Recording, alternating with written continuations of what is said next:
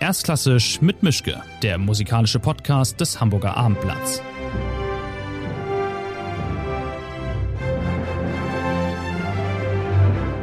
Schönen guten Tag zu einer neuen Folge von Erstklassisch mit Mischke. Wir haben, glaube ich, immer noch 2021. Es ist irgendwie Corona und ähm, Arbeitszimmer. Kennen wir alles.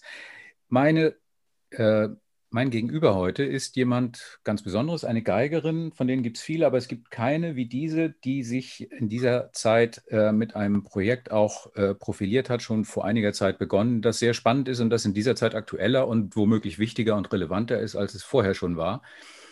Sie ist in der Nähe von München, nehme ich an, irgendwo in der Gegend beim Starnberger See und es ist Julia Fischer. Schönen guten Morgen, Frau Fischer, toll, dass das geklappt hat. Schönen guten Morgen. Sie können sich aussuchen. Ich fange mit einer einfachen oder mit einer schweren Frage an. Was soll es sein? Eine schwere natürlich. Eine schwere, okay. Sagen alle immer. ähm, geht Ihnen eigentlich die Formulierung Stargeigerin auch so auf die Nerven oder finden Sie das okay? Sagen Sie sich, ist verdient, passt so. Ich, da habe ich nie drüber nachgedacht. Sehen Sie, geht schon schwer los. Habe ich nie drüber nachgedacht. Das ist also, ähm, Gott, das ist halt so ein Titel ähm, der wahrscheinlich mit äh, Bewunderung und Respekt äh, verbunden ist. Ähm, aber ich identifiziere mich damit nicht. Also ich sehe mich ja nicht selber so. Hm. Ist das auch kein Status, auf den man hinarbeitet? Wenn man das erste Mal Stargeigerin liest, sagt man sich, jetzt habe ich es geschafft. Überhaupt nicht. Ich glaube auch, dass das etwas ist, was, ähm, worauf Lehrer, Musiklehrer extrem achten müssen, ähm, und die Frage sollte jedem jungen Musiker gestellt werden, warum willst du Berufsmusiker werden? Denn wenn die Antwort ist, äh, Stargeiger oder berühmt oder äh, so viel Geld verdienen wie möglich, ähm, das ist die falsche Motivation. Damit darf man nicht Künstler werden. Hm. Warum sind Sie es geworden? Also nicht Stargeigerin, aber Künstlerin weil für mich Musik wirklich die unmittelbarste Verbindung zu anderen Menschen ist, weil ich wirklich gerne Musik mache für andere Menschen und Musik mit anderen Menschen. Ähm, das ist für mich der äh, selbstverständlichste Moment eigentlich, wenn ich äh, zusammen mit anderen musizieren kann. Und es ist für mich absolut zweitrangig, ob ich das mache in einem großen Saal, in einem kleinen Saal, in einem berühmten Saal in einem Hauskonzert. Ähm, ich musiziere einfach für mein Leben gern und ich brauche das wie Essen und Trinken. Und deswegen habe ich das zu meinem Beruf gemacht. Und das, äh, ich wäre auch genauso zufrieden und glücklich geworden, wenn ich ähm, nicht berühmt geworden wäre oder so erfolgreich, wie ich es bin, sondern wenn ich das äh, nur in meinem kleinen Umfeld gemacht hätte. Also es ist äh, schön, dass es gekommen ist, wie es gekommen ist. Ich beschwere mich darüber ja nicht. Aber ähm, es war nicht die Motivation. Mhm. Sie haben sich, glaube ich, mit zwölf in etwa, wenn ich das richtig gelesen habe, dafür entschieden, doch eher mehr an der Geige unterwegs zu sein als am Klavier. Haben Sie das jemals eigentlich wirklich bereut? Oder war das damals auch eine praktische Entscheidung, weil Sie sich gedacht haben, wenn ich beides mache, muss ich auch doppelt so viel üben? Also beides ist nicht zu schaffen, mhm. weil ähm, man schafft nicht Klavier mit was anderem. Geige mit was anderem würde vielleicht noch gehen, aber das Repertoire am Klavier ist einfach so immens groß, dass es nicht zu bewältigen, wenn man noch nebenher was anderes versucht zu machen. Ähm, ich habe mich nie bewusst entschieden, das stimmt nicht. Ich wurde irgendwie da reingeschubst. Ähm, ich glaube, dass ein Grund wahrscheinlich war, dass ähm, bei mir zu Hause, meine Mutter war halt die Pianistin und mein Bruder hat ja auch Klavier gespielt und ich habe dann äh, irgendwie mich selber mehr an der Geige gesehen, weil das Klavier halt schon besetzt war. Aber ich habe mich nicht bewusst gegen das Klavier entschieden. Und wenn Sie mich fragen, ob ich das bedauere, ich bedauere das jeden Tag. Aber ich hätte genauso bedauert, wenn ich mich fürs Klavier entschieden hätte und gegen die Geige. Hm. Ich glaube, das spielt keine Rolle. Also ich vermisse das Klavier, äh, wenn ich unterwegs bin, immer. Wenn ich in meiner Garderobe ein Klavier habe, spiele ich es immer. Ähm, und äh, wenn ich zu Hause bin, dann übe ich Klavier sicherlich zum gleichen Anteil wie Geige. Das ist, spielt für mich keine Rolle. Also ich spiele zu Hause, äh, für, wenn ich für mich übe, übe ich genauso oft Klavier wie Geige. Hm. Etwas anderes, was ich gelesen habe, ich weiß auch nicht, ob es stimmt, angeblich haben Sie, also Sie haben viele Wettbewerbe gewonnen, aber jeden der Wettbewerbe, in denen Sie gegangen sind, haben Sie letztlich auch gewonnen. Und Sie haben, sind also nie ohne den ersten Platz rausgegangen aus so einer Nummer. Stimmt, stimmt. Beim, bei Geige stimmt es. Hm. Bei Klavier habe ich äh, zweimal Jugend musiziert gemacht und ich habe zwar jedes Mal den ersten Preis äh, bekommen, aber es gab immer ein Mädchen, was noch äh, ein paar Zehntelpunkte mehr hatte als ich.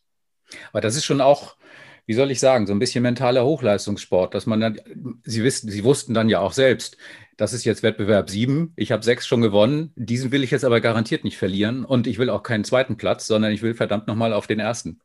Nein, das war nicht der Fall. Das Mhm. äh, voll absolut überhaupt nicht. Also ich habe mit sechs und mit acht Jugend musiziert gemacht, mit beiden Instrumenten, Geige und Klavier. Mhm. Und ähm, als ich mit sechs Jugend musiziert gemacht habe, war, war der Unterschied der Anforderungen zwischen Geige und Klavier sehr unterschiedlich. Bei Geige waren wir drei Kinder in einer Gruppe ähm, und äh, wir haben, also ein Mädchen hat, glaube ich, nur den dritten Preis bekommen. Die hat das wirklich sehr amateurhaft gemacht. Und der andere Junge, der mit mir zusammen musiziert gemacht hat, war Andreas Janke, der heute Konzertmeister bei der Tonhalle Zürich ist. Und sein Vater war mein damaliger Klavierlehrer. Und ähm, das war natürlich zwischen uns ein sehr gesunder, aber doch existierender äh, Konkurrenzkampf, den ich dann, glaube ich, mit zwei Zehntel gewonnen habe. Also er hat auch einen ersten Preis gemacht, aber ich hatte, glaube ich, irgendwie ein paar Zehntel mehr. Bei Klavier war das damals eine Kooperation zwischen Jung musiziert und Pianohaus Lang. Und ähm, Pianohaus Lang, das, war das hiesige Klavierhaus, das ist dann später zum Steinway-Haus geworden, ähm, hat daraus zwei Runden gemacht. Es gab erstmal eine Runde in der Hochschule und dann nur die besten Kinder wurden zugelassen für die zweite Runde. Die zweite Runde fand im Herkulessaal statt in München. Das heißt, ich bin damals mit sechs Jahren äh, in einen vollbesetzten Herkulessaal gelaufen und habe da meine Bach-Invention gespielt. Ähm, was eine unglaubliche Erfahrung war. Also es ist, es ist bedauerlich, dass es nicht mehr so ist, weil wir waren dann da aus jeder Altersgruppe, saßen wir auf der Bühne, also alle Kinder, die ins Finale gekommen sind, saßen auf der Bühne und haben sich das ganze Konzert angehört. Und ähm, ja, das dauerte zwei Stunden, also wir saßen da, also die, ja, der ganze Saal starrte uns an, der war voll besetzt und ähm, dann haben wir da gespielt und danach wurde dann bekannt gegeben in großer Zeremonie, welchen Preis man bekommen hat. Also der war viel für ein Kind viel ernstzunehmender und auch viel bedeutsamer als dieser junge Musizier, den ich auf der Geige erlebt habe in dem Alter. Zwei Jahre später war es das Gleiche. Auf dem Klavier war das äh, eben diese große Sache. Ähm, und auf der Geige wieder nur da äh, im, im kleinen Saal der, der Musikhochschule München. Ähm, und dann ging es zum äh, Landeswettbewerb und der Landeswettbewerb äh, war dann sehr komprimiert. Da musste ich dann am Freitag Geige vorspielen und am Samstag Klavier. Und äh, da passierte Folgendes: Da habe ich auf der Geige äh, kurz zuvor die Seiten gewechselt. Und aus welchem Grund auch immer, das weiß, werde ich nie erfahren, habe ich dann La Luz Symphonie Español gespielt und äh, im ersten Satz von Lalo sind, ist sehr viel zu spielen auf der G-Seite. Und die G-Seite sprach nicht an. Also alles, was ich auf der G-Seite auf der Geige spielte, kam nicht. Es war ein Gequietsche und Gekratze. Und ähm, meine Mutter begleitete mich am, am Klavier und ich war am Boden zerstört. Ich kam aus diesem Saal raus und meine Mutter konnte mich gar nicht beruhigen, weil ich nicht wusste, wie ich, wie ich das hätte regeln sollen. Es kam einfach nichts aus dieser Geige. Mhm. Und ähm, ich war total verzweifelt und, und meine Mutter hat das total sportlich genommen. Die hat dann gesagt, ja, meine Güte, dann hast, dann kriegst du halt den dritten Preis oder halt keinen. Dann ist es halt so. Das ist Gott, das ist, sie hat das total ähm, im Verhältnis sehen können. Also sie hat mir absolut vermitteln können, dass die Welt nicht zusammenbricht, weil ich jetzt da ähm, aus meiner Sicht wirklich schlecht gespielt hatte. Aber die Absurdität für mich war, dass, also meine Mutter hat mich dann zum Eisessen genommen und mir ein Kuscheltier gekauft und versucht mich zu beruhigen und hat mich dann auch eigentlich wieder in ziemlich gut, in gute Verfassung gebracht. Und ich bin sehr gefasst in diese ähm, Ur Urteilsverkündung gegangen und war darauf gefasst, dass da eben Andreas Janke wird dann seinen ersten Preis kriegen und ich werde versagt haben. Und ähm, dann bekam ich volle Punktzahl. Erster Preis und volle Punktzahl. Tapferkeitsmedaille. Ich weiß nicht genau, was das war. Also vielleicht haben die das, ich meine, das war offensichtlich, dass das Problem an der Seite lag und nicht an mir. Hm. Ähm, also wahrscheinlich konnten die das sehen. Möglicherweise war es auch gar nicht so schlimm, wie es in meiner Wahrnehmung war. Aber ich bekam diesen ersten Preis und ich konnte diesen ersten Preis nicht ernst nehmen, weil ich mir dachte, wieso kriege ich einen ersten Preis? Äh, ich habe doch schlecht gespielt. Macht überhaupt keinen Sinn. Kann nicht sein. Und ähm, hatte dann damit abgeschlossen. Also ich habe das überhaupt nicht als äh, Anerkennung annehmen können, weil ich mit mir selber nicht zufrieden war. Die folgenden beiden Wettbewerbe waren dann Menuhin-Wettbewerb und Eurovisionswettbewerb. Und das ist natürlich eine vollkommen andere Kategorie. Ich habe den Menuhin-Wettbewerb dann drei Jahre später gemacht, 95, da war ich elf. Und ähm, ich habe mich sehr lange darauf vorbereitet, ein halbes Jahr lang. Und äh, war dann auch vier Wochen von der Schule freigestellt, dass ich mich darauf vorbereiten konnte. Ähm, und äh, habe wahnsinnig viel geübt. Und meine Lehrerin war mit mir in der Vorbereitung ziemlich unzufrieden. Also sie fand vielleicht auch das Repertoire zu schwer oder sie war dann mit der Bach-Partite einfach gar nicht zufrieden. Also sie hat auch ziemlich unverblümt gesagt, dass wenn ich so in der ersten Runde spiele, ähm, muss mir klar sein, dass ich nicht weiterkomme. Ich soll hinfahren, es ist eine tolle Erfahrung und ähm, äh, es wird mir Spaß machen, dass ich andere Geiger treffe und dass ich die Männer begegnen werde. Aber es soll mir klar sein, dass das absolut nicht internationales Niveau ist, was ich da spiele. Das war mir auch klar und das war auch meiner Mutter klar. Und wir sind zusammen hingefahren und haben das eigentlich als so eine Art, ähm, einfach nur als Erfahrung genommen, dass ich da hingehe und äh, jetzt da meine erste Runde spiele und ähm, ja, dass ich also das nicht zu ernst nehmen soll. Ehrenvoll untergehen. Genau, ehrenvoll, also, genau. Und ich war mir absolut sicher, als ich auf die Bühne ging in der ersten Runde, dass ich die letzte sein werde. Also, dass, dass, dass, dass es klar ist, dass ich nie im Leben eine Chance habe, weiterzukommen. Aber absurderweise, während ich spielte, guckte ich, das weiß ich ganz genau, ich habe Dvorak-Romanze, neben Bach habe ich Dvorak-Romanze in, in, der ersten äh, Runde gespielt und da gibt es ein ziemlich großes Tutti in der Mitte und in diesem Tutti schaute ich äh, in den Saal und sah die Jury da sitzen und in dem Moment wurde mir bewusst, irgendwie, ich glaube, ich spiele gar nicht schlecht irgendwas, irgendwie finden die das, glaube ich, ganz gut. Irgendwie, das, das sieht gut aus. Und ähm, ab diesem Moment, diesem Moment in der Dvorak-Romanze, wollte ich weiterkommen. Also da dachte ich mir, irgendwie habe ich eine Chance, das sieht gut aus, ich will jetzt in die zweite Runde kommen. Und dann kam ich in die zweite Runde. Was ich zu dem Zeitpunkt nicht wusste, war, dass ich die erste Runde gewonnen hatte. Aber das hat mir ja keiner gesagt. Also ich war Siegerin der ersten Runde und hat dort für jede Runde am Ende dann einen Preis vergeben, wer die Runde gewonnen hat. Und dann dachte ich mir, also letzte sein ist okay, aber so aus der zweiten Runde fliegen, das ist wirklich blöd. Also wenn ich schon in der zweiten bin, dann will dann ich auch, auch ins Finale kommen. Ja. Dann will ich auch weiterkommen. Und ab dem Moment äh, ist sozusagen der Ehrgeiz dann erwacht, dass ich unbedingt weiterkommen wollte und weiterspielen wollte. Aber ich kam dann ins Finale, ich habe den Wettbewerb auch gewonnen und rief nach dem Wettbewerb meine Lehrerin an, Anna Chumatschenko, und sagte am Telefon, Anna, ich habe gewonnen. Und sie, wie? Ich sagte, ich habe gewonnen, den ersten Preis. Und dann hat sie nur gesagt, dann kann das Niveau nicht sehr hoch gewesen sein. Na super. so hat sie mich, also ähm, ich muss sagen, sie hatte dann schon auch ein paar Wochen Mühe, mich wieder zu erden. Also ich, ich mhm. schwebte natürlich auf Wolke 7, um mich dann wieder äh, zu auf den Boden der Tatsachen zurückzukriegen, das war, glaube ich, nicht ganz einfach, hat sie aber dann geschafft. Und ich hatte nicht vor, einen weiteren Wettbewerb zu machen, aber ich wurde dann eingeladen vom ZDF, dass ich den Eurovisionswettbewerb machen soll. Und dann habe ich mir halt gedacht, ja, meine Güte, dann, das war ein sehr, sehr kleines Programm, 15 Minuten hatte man zu spielen.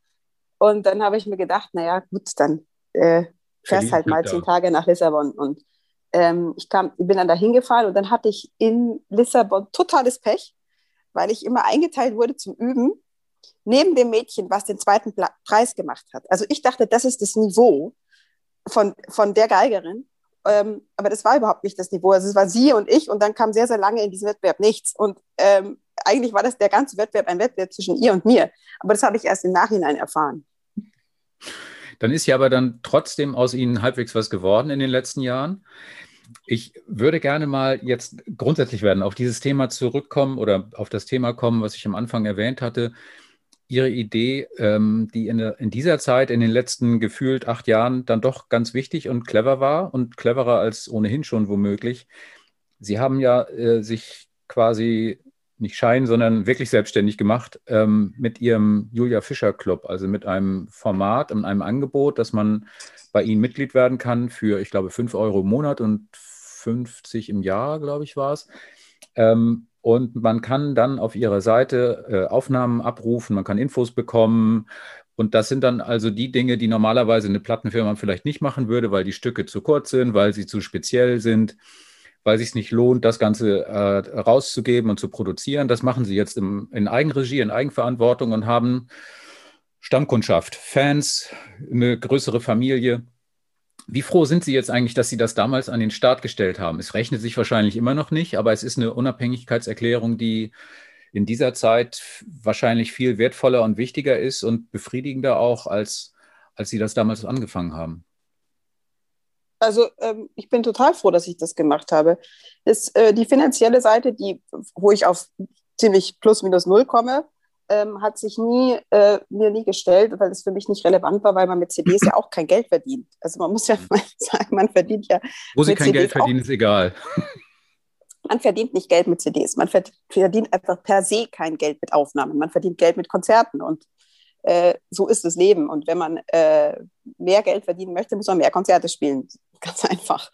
Ähm, aber ich bin sehr froh, dass ich das gemacht habe, weil es mir einen ähm, also erst, es hat mir eine Freiheit gegeben und auch eine Unabhängigkeit und ich bin nicht mehr Rechenschaft schuldig. Wenn ich keine Lust habe, nach einem Konzert ein Signing zu machen, mache ich einfach kein Signing. Fertig. Und es kommt keiner und sagt mir, äh, aber du musst das Signing machen. Und wenn ich ein Interview machen möchte, mache ich ein Interview. Und wenn ich keins machen möchte, dann mache ich halt keins. Ähm, also es, es gibt mir eine ganz andere Freiheit und ähm, die ist mir persönlich einfach wirklich sehr, sehr wichtig. Und ich verzichte sehr gerne auf die PR-Maschinerie von einer großen Plattenfirma für diese Freiheit. Also es ist, wenn mich äh, zehn äh, Prozent weniger Leute kennen, ist das vollkommen okay für mich. Das, ist, das spielt für mich keine Rolle. Aber ich möchte mir nicht, ich möchte nicht, dass mir jemand sagt, ob ich nach einem Konzert äh, mit Person A und B essen gehen muss oder Person C und D kriegt ein Interview oder Person E und F äh, bekommen Autogramme. Ähm, ich möchte das selber entscheiden können. Das ist mir mhm. persönlich einfach sehr, sehr wichtig. Hm. Haben sich denn, seit das Ganze an den Start ging, Kolleginnen oder Kollegen gemeldet, äh, ob nun vom gleichen Instrument oder aus anderen Sparten und sich erkundigt, wie geht das oder alle. Tipps geholt und alle waren neugierig und neidisch und haben gedacht, Mensch, das. Alle. Mhm. Es, jeder, mit, jeder Musiker, mit dem ich zusammenarbeite, fragt mich danach, ja. Also bei jedem äh, Konzert, was ich mit jemandem spiele, alle wollen wissen, äh, wie es läuft, wie es geht. Es ist, ähm, ich glaube, man muss auch diese, diesen Drang nach Selbstständigkeit haben. Also es gibt ja auch viele Musiker, die sich total freuen, dass das einem abgenommen wird, die sich halt nicht darum kümmern möchten, äh, wie das technisch funktioniert oder was man machen kann, die gerne in, in, in eine Plattenfirma eingebunden sind. Und dann ist es ja auch sehr, sehr gut. Ich habe ja nichts gegen Plattenfirmen, die sollen, mhm. sollen ja existieren. Aber ich bin einfach nicht der Typ dafür. Ich bin dafür, glaube ich, zu unabhängig. Das, das äh, funktioniert mit mir nicht. Und da gibt es nur Diskus endlose Diskussionen und das, das lohnt sich nicht. Aber komisch ist ja, wenn alle fragen, am Ende macht es dann doch keiner. Also ich habe jetzt nicht 18 Be Beispiele parat von Kollegen von Ihnen, die was Ähnliches auf die Beine gestellt haben. Nee, man muss, man muss ja den Mut haben, äh, sich von einer Plattenfirma loszusagen. Man muss ja äh, sagen können, und auch bereit sein, das zu sagen, äh, ich verzichte auf die Unterstützung. Und ähm, das ist ja nicht nur finanzielle Unterstützung, weil das Risiko trägt jetzt am Schluss eine Plattenfirma, wenn ich eine CD aufnehme. Ähm, jetzt trage ich das Risiko. Ähm, aber es ist ja auch die Unterstützung eben in der Presse. Also wer weiß, möglicherweise wäre ich in, in fünf äh, Fernsehshows mehr und äh, würde dreimal so viele Interviews geben können, wenn ich mich bei einer Plattenfirma ähm, weiter äh, involviert hätte. Aber das wollte ich halt nicht. Ist das eigentlich ein Schritt von mehreren Schritten, die jetzt nicht nur Sie gemacht haben, sondern die im Prinzip auch viel mehr Künstler machen müssten, um sich eine neue Struktur zu schaffen, weil das letzte Jahr hat so viele Strukturen geschreddert, dass man jetzt ganz neu denken muss und sich eben auch neu präsentieren muss und nicht sagen kann, ja, ich bin bei dieser jener Plattenfirma und der Rest findet sich. Also ist das letzte Jahr, glaube ich, wird ein Ausnahmejahr bleiben, beziehungsweise auch dieses Jahr. Also das, mhm. die Saison 2021 ist ja auch gelaufen. Ich glaube aber, dass wir ab Herbst 2021 wieder ein relativ normales äh, Konzertleben haben werden. Ähm, also ich hoffe. Ich, natürlich ist es auch Wunschdenken, ist mir klar, aber ich bin mir relativ sicher, dass das gesamte Leben ab Herbst äh, wieder äh, in eine gewisse Normalität äh, zurückkommen wird. Ähm, deswegen die Frage ist so ein bisschen, was macht man mit diesem Jahr, mit diesem 2021 Jahr? Eben, was lernt man äh, daraus? So, und dann da, glaube ich, geht es vielen Musikern sehr, sehr unterschiedlich. Da ist es nun mal so, dass ich den unglaublichen, das unglaubliche Privileg habe, dass ich Professorin bin. Ähm, das sind ja zwei Privilegien. Erstens äh, ist es das finanzielle Privileg, dass ich verbeamtet bin. Zweitens ist es aber das künstlerische Privileg, dass ich jede Woche in die Hochschule gehen kann und unterrichten kann. Ich habe was zu tun. Mhm. Ich glaube, dass viele Musiker äh, dieses Jahr deswegen so schwer hatten, weil sie plötzlich nichts mehr hatten. Also man teilt sich niemanden mit, man darf ja niemanden treffen. Man kann ja nicht einfach sagen, ähm, das ist übrigens das, was mir persönlich am meisten fehlt. Ich kann jetzt nicht einfach drei Freunde anrufen und ich kann nicht Daniel Müller-Schott und Juliana Abdieva anrufen und sagen, kommt, heute lesen wir Klaviertrios. Das ist verboten, das darf ich nicht. Mhm. Das ist das eigentlich, woran ich persönlich am meisten leide. Ähm, und ich glaube, dass ähm, ich das ganz gut verkrafte, dadurch, dass ich dann wenigstens aber äh, einmal in der Woche in die Hochschule gehe und äh, meine Studenten unterrichten kann. Ähm, und ich weiß nicht, wie ich dieses Jahr psychisch verkraftet hätte, wenn ich das nicht gehabt hätte. Also so ein Anker, wenn man jemandem alles nimmt, die Möglichkeit, Konzerte zu spielen, die Möglichkeit, mit Freunden zu musizieren, wenn man das alles wegnimmt, dann glaube ich, ist es echt, äh, dann muss dieses Jahr ziemlich grauenvoll gewesen sein. Ein Problem, also ganz wertfrei ausgedrückt, dürfte ja auch sein, dass man nicht mehr weiß ab einem gewissen Punkt, warum soll ich jetzt eigentlich noch üben? Also es gibt keinen Terminkalender, in dem drin steht, du musst bis übernächsten Mittwoch das und das drauf haben, aber richtig sondern du kannst es üben, du kannst es aber auch lassen. Und äh, diese Art von, von fehlendem Druck und von fehlender Selbstverortung. Also ich habe in den letzten Wochen, Monaten mit vielen Musikern gesprochen und die meisten haben sich wirklich so grundsätzlich gefragt, wer bin ich eigentlich, wofür bin ich da, was bin ich, wer bin ich, wenn ich nicht auf die Bühne kann. Also das haut einem so existenziell die Füße weg, ähm, dass das extrem verunsichert und verängstigt und äh, kirre macht. Also Patricia Kopaczynskaja ist, hat mir erzählt, sie ist in den Wald gegangen, hat den Vögeln vorgespielt, damit überhaupt irgendwer da war. Ansonsten hat sie ihren Mann genervt, weil sie nicht dafür zu, gemacht war und gemacht ist, zu Hause zu sein.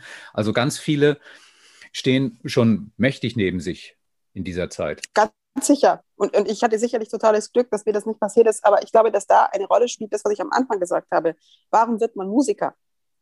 Also, ähm, ich habe die vergangenen zwölf Monate auf, äh, also ich, ich bin auch umgestiegen auf iPad-Noten ähm, und ich habe wahnsinnig viel Zeit verbracht in der Henle-App, in der Encoder-App, in der IMSLP-App und habe einfach Noten gelesen, Stücke mhm. kennengelernt, Komponisten kennengelernt, Werke gelernt.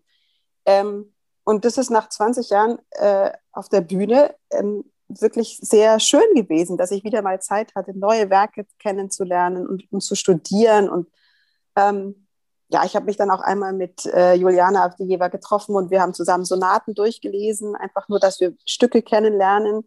Ähm, also das, äh, die, diese Zeit, das fand ich eigentlich sehr, sehr schön, dass man das, dass man dafür mal Zeit hatte. Dazu kommt natürlich, ich bin Mutter von zwei schulpflichtigen Kindern. Also ich hatte nicht zu viel Zeit die vergangenen zwölf Monate. Vorsichtig ausgedrückt.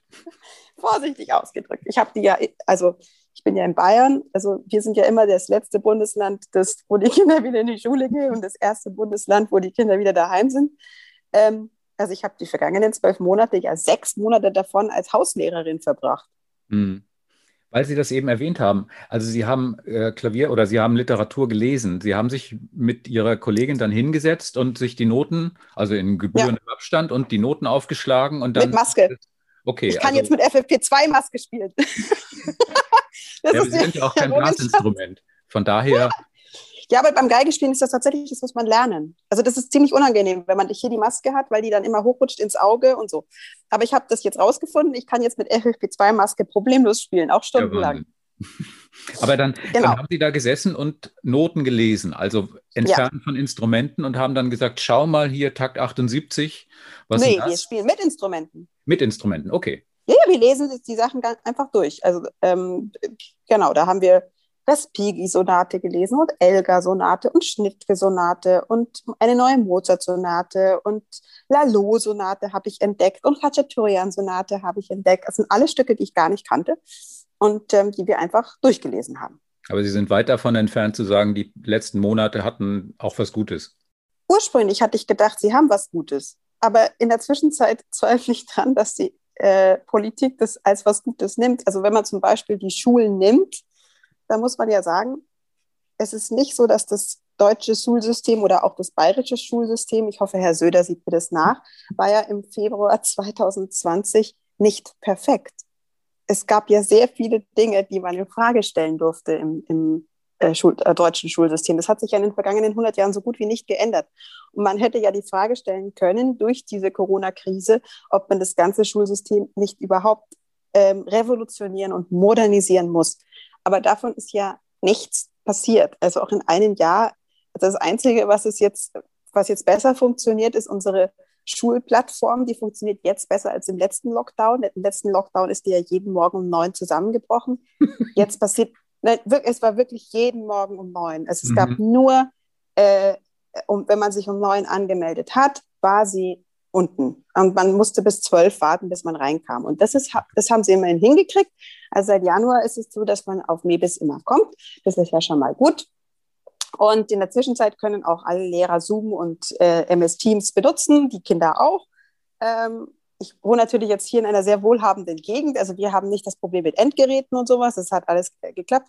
Aber ich habe nicht den Eindruck, oder, oder ich habe den Eindruck, dass alle zurück wollen zu dem Status davor.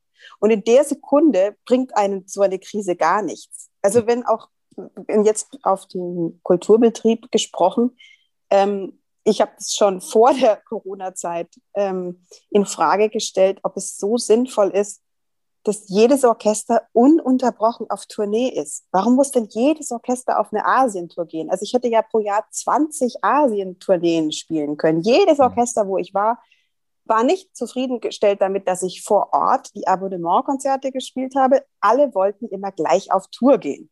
Und ähm, ich weiß nicht, ob das eine gute Entwicklung ist. Das ist eigentlich ist doch ein Orchester dafür da, dass es sich um seine Stadt kümmert und um das Kulturleben in seiner Stadt.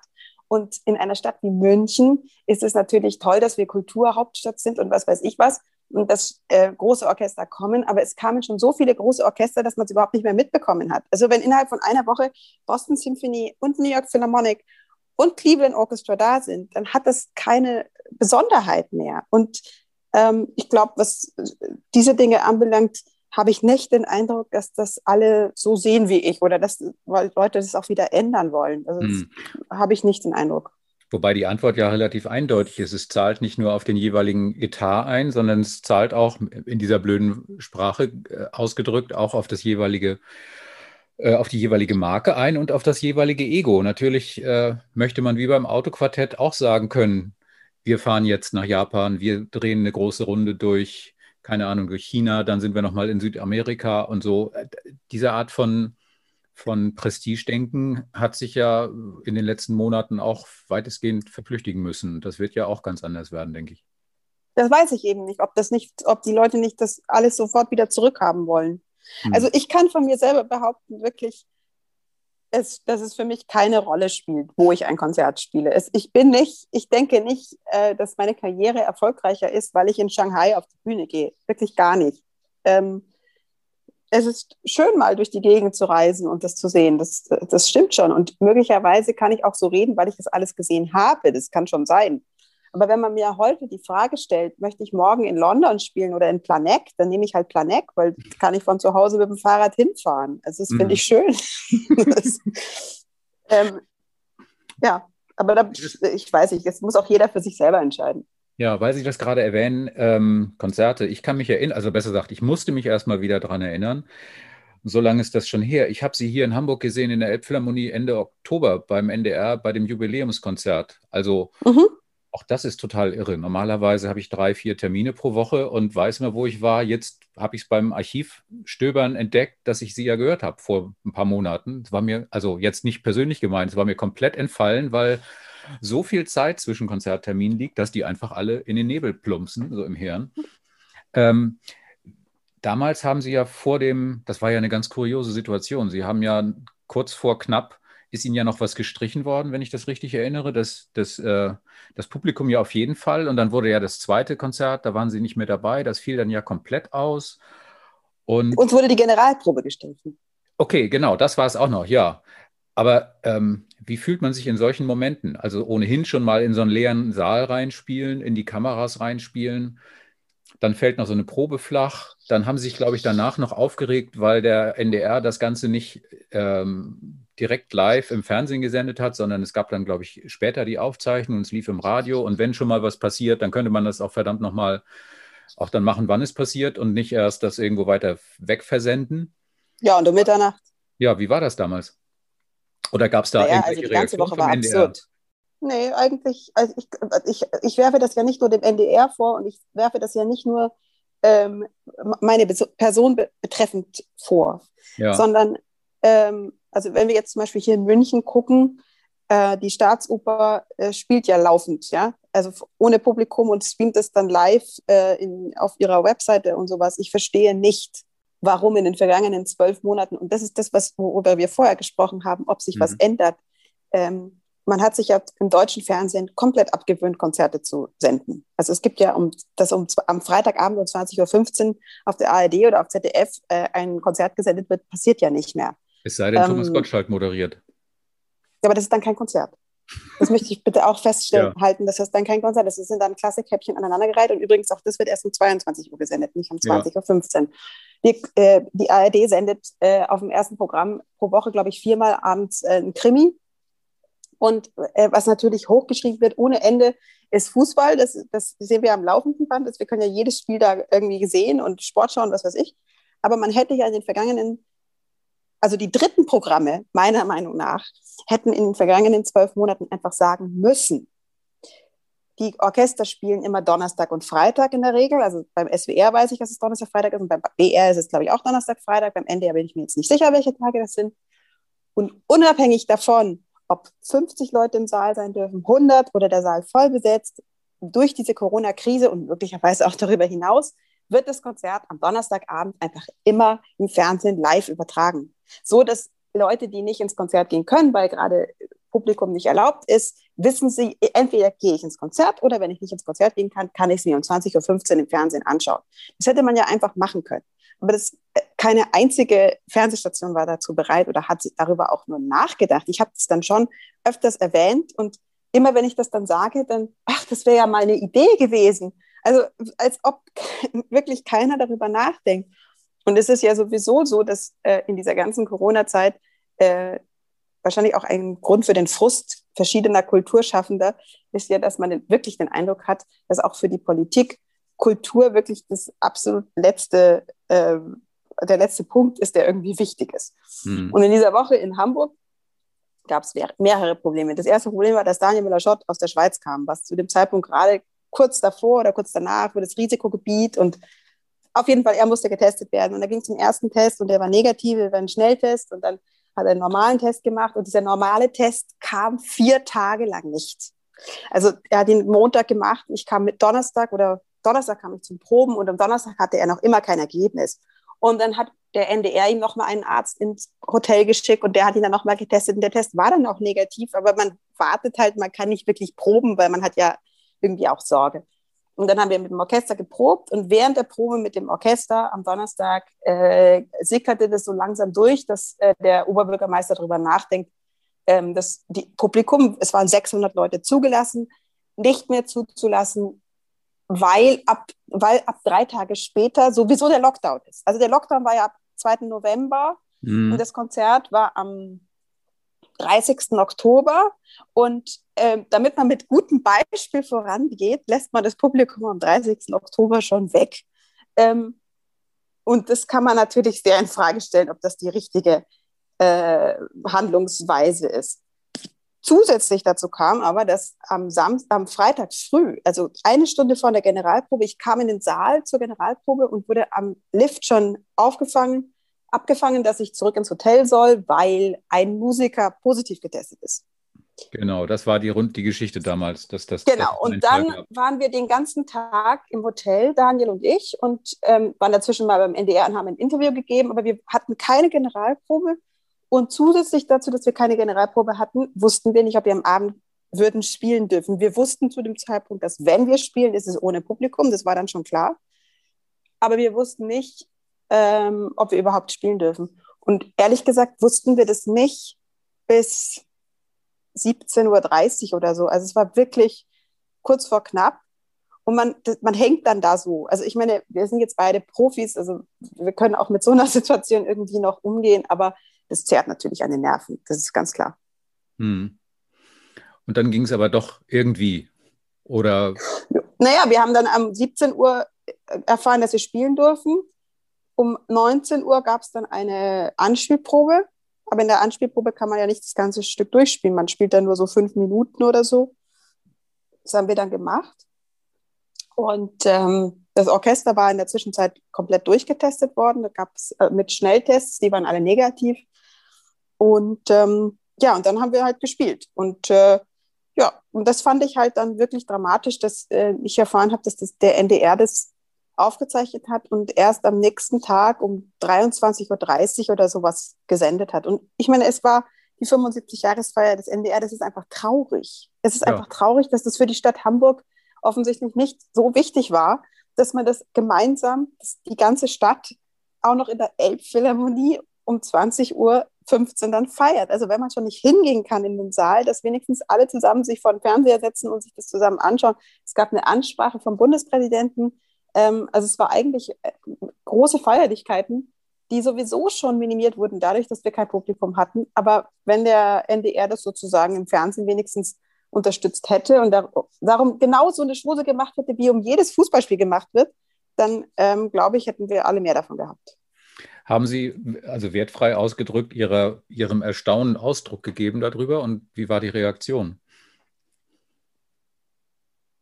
Ja, ich habe das schon gesagt. Und dann gibt es natürlich immer die Leute, die sagen, absolut, so sehen wir das auch.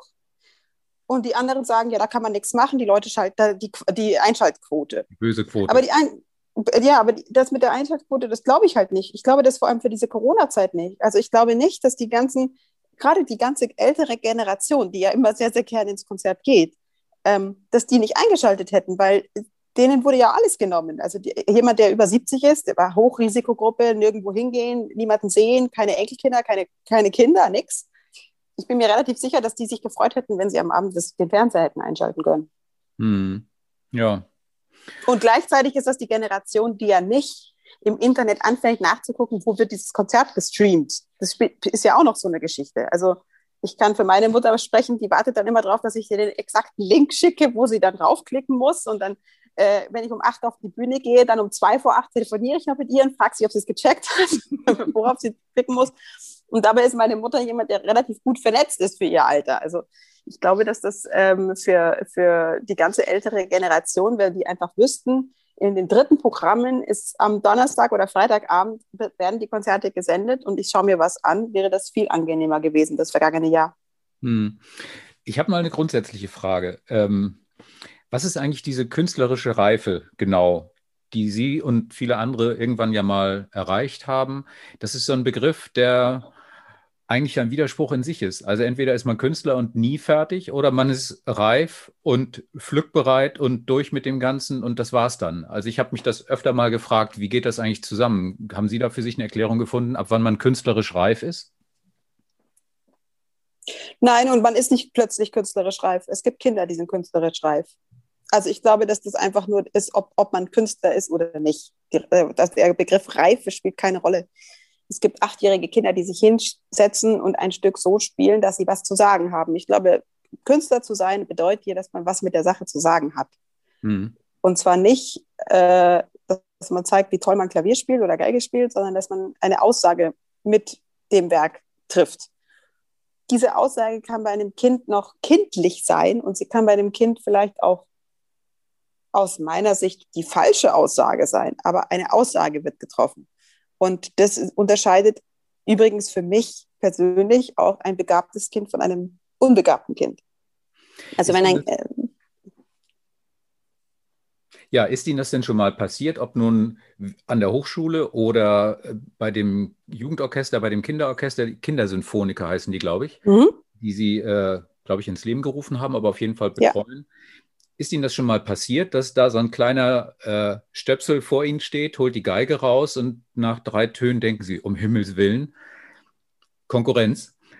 Und viel fertiger, als es aussieht. Also sobald die Geige oder das irgendein Instrument wieder weggelegt wird, ist wieder acht Jahre Status, aber sobald gespielt wird, steht da ein erwachsener Mensch. Und wir, also ich stelle mir das irre vor, wenn Sie als jemand, der das beurteilen kann, dann merkt, da ist jemand, der ist eigentlich viel weiter, als er aussieht. Absolut, das passiert mir natürlich schon. Es passiert nicht so oft, wie man es gerne hätte. Mhm. Ich denke dann auch nicht, oh Konkurrenz, sondern ich denke mir, oh Seelenverwandte.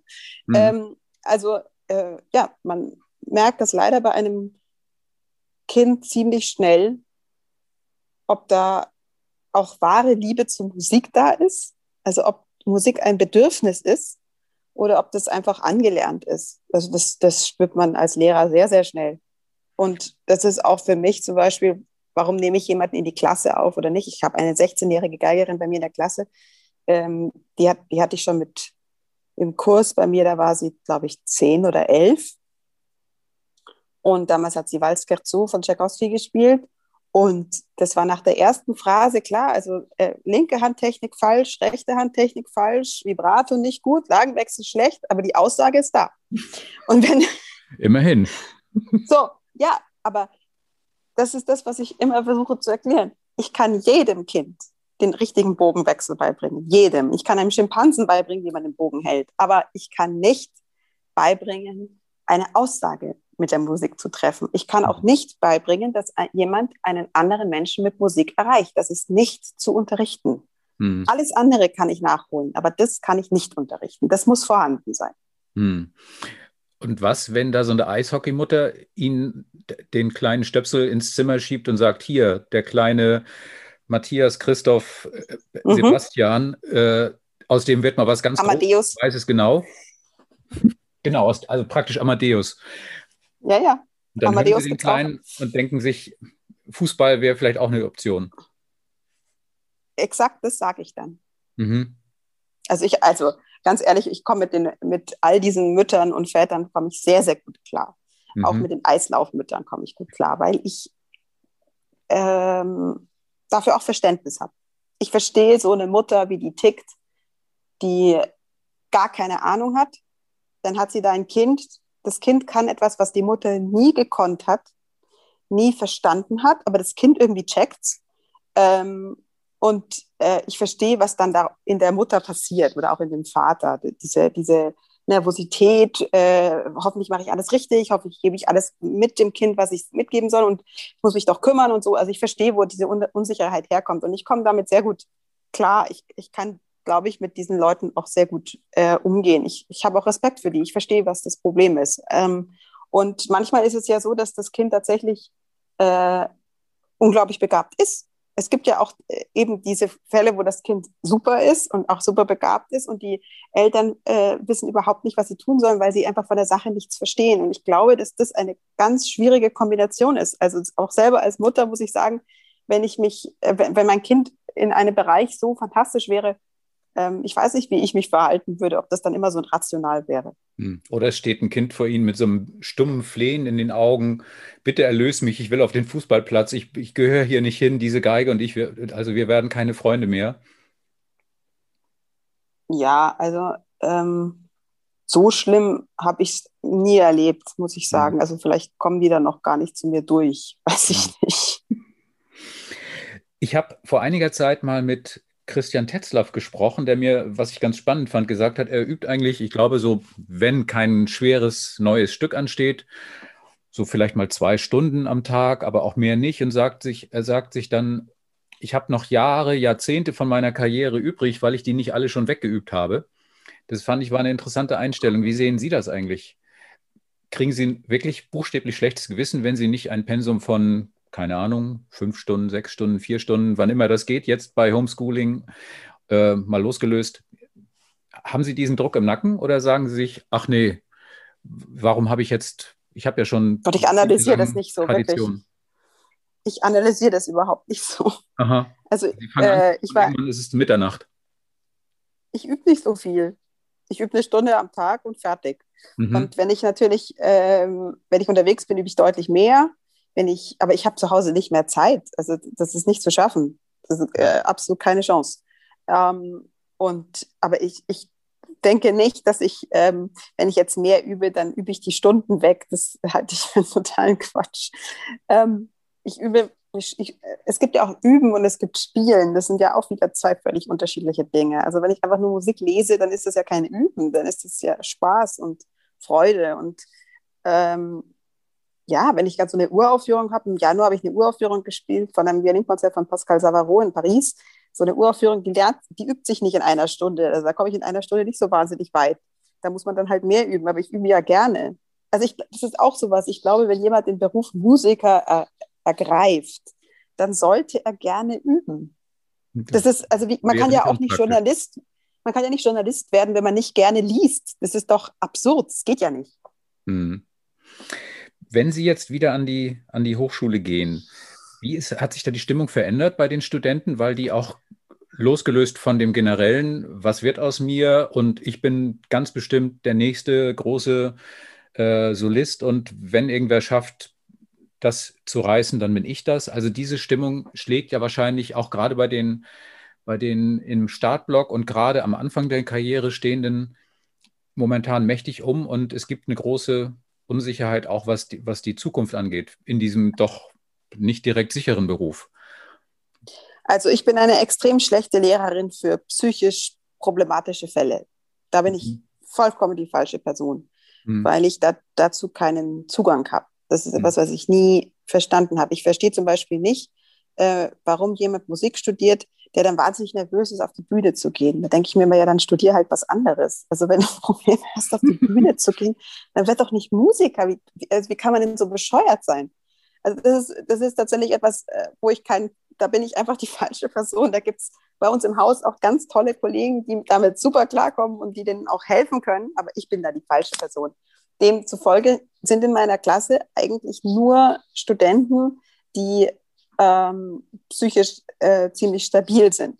Ähm, jetzt ist es auch so, dass ich nicht jemanden aufnehme, der eben berühmt werden möchte. Also ich halte das für völlig verkehrt. Ähm, und ich finde, dass wenn, wenn jemand, ich bin überzeugt davon, dass wenn jemand gemacht ist, um eine Weltkarriere zu machen, dann macht er sie. Vielleicht zwei Jahre später, zwei Jahre früher, aber ich glaube nicht daran, dass man unbedingt in einem Wettbewerb gemacht haben muss, sonst klappt es nicht. Und ich glaube auch nicht darum, dass man da eine Gelegenheit verpassen kann und dann da deswegen bricht die Welt zusammen und man macht die Weltkarriere nicht. Das ist ein totaler Quatsch. Wenn jemand so gut ist, dass er für eine Weltkarriere ähm, geschaffen ist, dann wird er sie machen. Und ähm, dann kann man einfach diese Zeit nutzen und das tun ehrlich gesagt bei mir der größte Teil der Studenten, nicht alle, leider, aber die meisten, ähm, die nutzen dieses Jahr, um Repertoire zu lernen. Also die kommen, die lernen einfach so viele Stücke, wie es irgendwie geht, weil dann haben sie auch ein Fundament, auf das sie zurückgreifen können, wenn wieder Konzerte losgehen. Hm. Was fehlt Ihnen denn eigentlich am meisten? Der Moment, wo man aus der Bühnentür auf die Bühne kommt, de, de, dieser Geruch wie im Tigerkäfig, wenn man in den Saal reinkommt und merkt, alle Leute sind aufgeregt und gleich geht's los oder der Schlussapplaus mhm. oder ich bin wieder zurück in der Garderobe. Die Konzentration, die entsteht ähm, zwischen den Musikern auf der Bühne. Das ist, mhm. eine, das ist ein ganz anderes Hören, als man es in einer Probe je entwickeln kann. Das kann man in einer Probe nicht, ähm, nicht darstellen. Das, ist, das merkt man ganz besonders, wenn man ein Stück zum ersten Mal spielt weil man bereitet sich ja vor und man lernt es und man studiert es und dann probt man das mit dem Orchester. Und ähm, schon in der Probe fallen natürlich Dinge auf, dann hört man plötzlich, die Klarinette ist da wichtig oder das Kontrabass oder was weiß ich. Und dann kommt das Konzert und im Konzert hört man völlig anders. Man, man ist so geschärft, man hat so ein anderes äh, so andere Antennen für das Orchester. Man, man, es, die Akustik ist irgendwie dann auch anders oder ich weiß nicht, was passiert, dass man, man hört dann, als hätte man zehn Dimensionen dazu. Und das äh, kann man nicht kreieren. In, auch nicht, also das kann man nicht kreieren. Das passiert einfach. Und ähm, das ist das, was mir am meisten fehlt, diese, diese Konzentration. Also legale Droge eigentlich. Genau. Ja, dann hoffen wir mal, dass das bald wieder in großen, rauen Mengen dann für alle rezeptfrei zur Verfügung steht. Wäre schön. Alle bald wiedersehen in Konzerten, weil ich kann langsam auch nicht mehr. Ähm, aber es hat sehr viel Spaß gemacht. Ich habe sehr viel gelernt. Ähm, vielen Dank für das Gespräch. Und ich hoffe, dass das bei der nächsten Runde hier in Hamburg dann ein bisschen entspannter und geschmeidiger vonstatten geht, als es jetzt im letzten Herbst der Fall war. Und ähm, dass wir uns dann wiedersehen. Mit was auch immer. Hauptsache, Sie können auf die Bühne und ich kann in den Saal und dann der Rest. Na, jetzt hoffen wir erstmal, ich bin auf Tournee mit Santa Cecilia im Ende April, Anfang Mai. Da gibt es auch zwei Konzerte in Hamburg in der Elbphilharmonie. Aber ich weiß noch nicht, ob ich glauben soll, dass diese Tournee stattfindet. Wenn Sie kommen, dann rufe ich mal zwischendurch äh, rein, dann wissen Sie, dass ich es war und dann äh, wird es trotzdem ein schönes Konzert. Vielen Dank erstmal. Danke. Einen schönen Tag noch. Ihnen auch. Dankeschön.